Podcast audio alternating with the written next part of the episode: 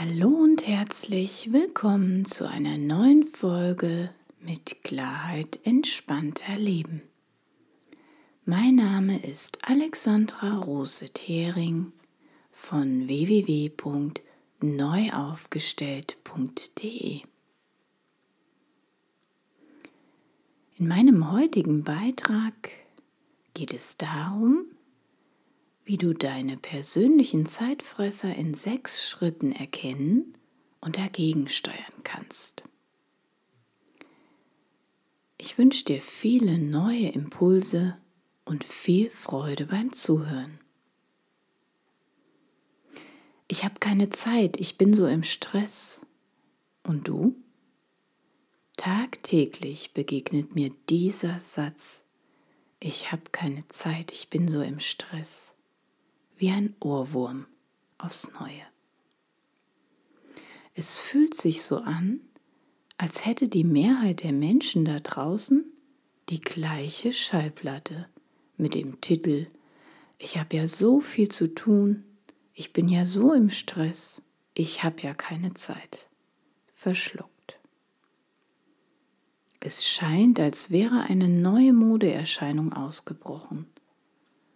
Und nur wer heute noch Stress hat, ist hip und angesagt. Es zeigt sich aber auch, dass genau diese trendgesteuerten Menschen zu den Burnout-Gefährdeten gehören. Wie gut also, dass Mann bzw. Frau ja nicht jeden Trend mitmachen muss. Falls du auch zu dieser Spezies gehörst, die gern mal den Satz Ich habe keine Zeit, ich bin so im Stress verwendet, du dir aber eigentlich ein weniger stressiges Leben in Balance wünscht. Deine freie Zeit lieber mit schönen Dingen und glücklichen Momenten verbringen möchtest, dann solltest du unbedingt weiter zuhören. Vielleicht bekommst du hier genau den richtigen Impuls, um deine derzeitigen Zeitfresser zu entlarven und aufzulösen. Keine Zeit zu haben, kann viele Beweggründe haben. Ja, auch ich habe die Aussage früher gern mal benutzt. Nicht als Trend, um mega hip oder angesagt zu sein, sondern aus ganz anderen Beweggründen. Ich war harmoniesüchtig. Ich wollte damals unbedingt in Harmonie mit allem und jedem sein, keinen anderen Mensch verletzen Konflikten bin ich gerne aus dem Weg gegangen und meine eigenen Bedürfnisse habe ich lieber hinten angestellt. Ich erinnere mich, da gab es früher mal die eine Bekannte, die sich immer so gerne mit mir treffen wollte. Das Problem war, dass ich eigentlich gar keine richtige Lust auf sie hatte, mich aber trotzdem mit ihr traf. Reine Zeitverschwendung, dachte ich jedes Mal nach unseren Treffen. Und meistens war ich dazu noch schlecht gelaunt und energielos. Meine Bekannte hingegen war in Topform und wollte sich schon unbedingt bald wieder mit mir treffen. Am liebsten hätte sie sofort noch an den jeweiligen Abenden das nächste Date mit mir vereinbart. Oft fragte ich mich, wenn ich so energielos und schlecht gelaunt war, was passierte da eigentlich zwischen uns? Warum fühlte ich mich so schlecht in ihrem Beisein und sie sich so gut? Warum konnte ich ihr nicht einfach sagen, hey, du bist okay, so wie du bist, ich bin okay, so wie ich bin, aber zusammen sind wir irgendwie nicht kompatibel. Harmoniesucht als Zeitfresser und Stressbeschleuniger. Fakt war, ich wollte sie nicht verletzen. Also blieb mir als Konsequenz nur der Rückzug von ihr und die Bekanntschaft auslaufen zu lassen. Wenn sie mich dann doch mal persönlich erreichte und ein erneutes Treffen vorschlug, benutzte ich dann die Ausrede, ich habe keine Zeit, ich bin total im Stress. Denn als Harmoniebedürftigte wollte ich ja auf jeden Fall weiterhin gemocht werden. Und mir war es auch nicht egal, was die anderen von mir denken. Purer Stressbeschleuniger kann ich aus heutiger Sicht nur dazu sagen. Wie sieht das in deinem Privatleben aus? Bist du harmoniesüchtig oder stehst du schon für deine eigenen Bedürfnisse ein? Wie gehst du mit Bekanntschaften, Freundschaften, Ehrenämtern um, die dir keine Freude und Energie bringen, die dir aber wertvolle Zeit rauben? Verbiegst du dich auch lieber öfter mal und oder benutzt die Ausrede, ich habe keine Zeit, ich bin so im Stress? Ist dir enorm wichtig, was andere über dich denken könnten oder sagen? Selbstliebe statt Harmoniesucht. Durch Zufall kam ich damals mit dem Thema Selbstliebe in Berührung und begann mich begeistert damit zu beschäftigen. Durch verschiedene Übungen und Techniken lernte ich sukzessiv mein Selbstwertgefühl aufzubauen. Meine Harmoniesucht löste sich wie von Zauberhand durch die Steigerung meiner Selbstliebe und meines Selbstwertgefühls geradezu in Wohlgefallen auf. Konflikte ließen sich von nun an wunderbar aushalten. Und ob anderen Menschen meine Nase passte, spielte für mich keine wirkliche Rolle mehr. Es war mir schlichtweg egal. Ich fühlte mich endlich nicht mehr fremdbestimmt und abhängig von anderen, sondern frei und selbstbestimmt. Ich selber hatte es in der Hand. Wenn du dir selbst gibst, was du im Außen suchst, bist du frei und unabhängig.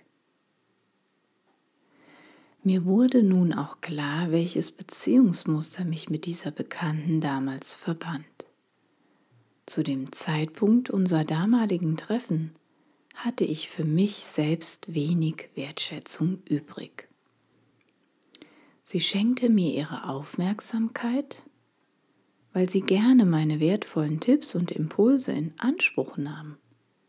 Allerdings tat ich das damals noch unentgeltlich, weil ich meinen eigenen Wert ja nicht erkannte. Also war es ja auch kein Wunder, dass sie mit Energie nach Hause ging voller neuer Ideen und Inspirationen und ich war ausgelaugt und schlecht drauf. Denn unsere Bekanntschaft war nicht ausgeglichen, nicht wirklich in Balance. Veränderung beginnt immer bei uns selbst. Ich kann den anderen Menschen nicht verändern, nicht seine Art, nicht seinen Charakter, sein Verhalten. Ich kann immer nur bei mir selbst anfangen, um etwas zu verändern. Möchte ich also mehr Zeit mit schönen Dingen verbringen? Oder mit Menschen, die mir am Herzen liegen? Oder möchte ich meine wertvolle Zeit mir von Zeitfressern stehlen lassen und mich lieber verbiegen? Verbiegen bringt auf Dauer Stress und Unzufriedenheit. sich verbiegen, seine eigenen Bedürfnisse unterdrücken, angepasst sein. All das macht auf Dauer unzufrieden und manchmal sogar krank. Wenn du ständig deine eigenen Bedürfnisse unter den Teppich kehrst, wegen anderer Menschen, nimmst du dich selbst zu wenig wichtig. Wir sprechen hier nicht davon, mal eben einen Kompromiss zu machen oder über seinen eigenen Schatten zu springen. Darum geht es nicht. Sondern es geht darum, wenn du das ständig tust, wenn du ständig Kompromisse machst und dich ständig verbiegst. Würdest du denn von einem anderen Menschen, der dir wichtig ist, irgendwelche unmöglichen Dinge abverlangen? Eher wohl nicht. Das gleiche Recht hast du auch. Du bist nicht dazu da, um den Erwartungen anderer gerecht zu werden. Fang erst mal an und werde dir selbst gerecht. Fang an, dich selbst als wertvoll und einzigartig zu sehen. Sich selbst wichtig zu nehmen, hat nichts mit narzisstischem Verhalten zu tun, sondern mit einer gesunden Portion Egoismus. Und nur wer sich selbst wertschätzt, kann auch andere Dinge oder Menschen wertschätzen. Erkenne deine persönlichen Zeitfresser und mache Tabula Rasa in sechs Schritten. Hast du Lust bekommen, deine Zeitfresser zu entlarven? Dann helfen dir nachfolgende Fragen. Erstens, mach dir Gedanken, wie heißen deine Zeitfresser? Zweitens, wie viel Zeit steckst du in diese unausgewogenen Beziehungen? Drittens, wie viel deiner Energie steckst du in diese unausgewogenen Beziehungen?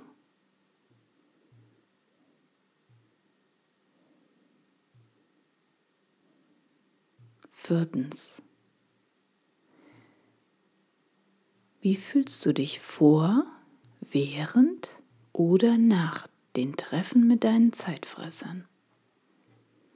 Davor, während oder danach? Fünftens. Welche Dinge würdest du eigentlich gerne tun?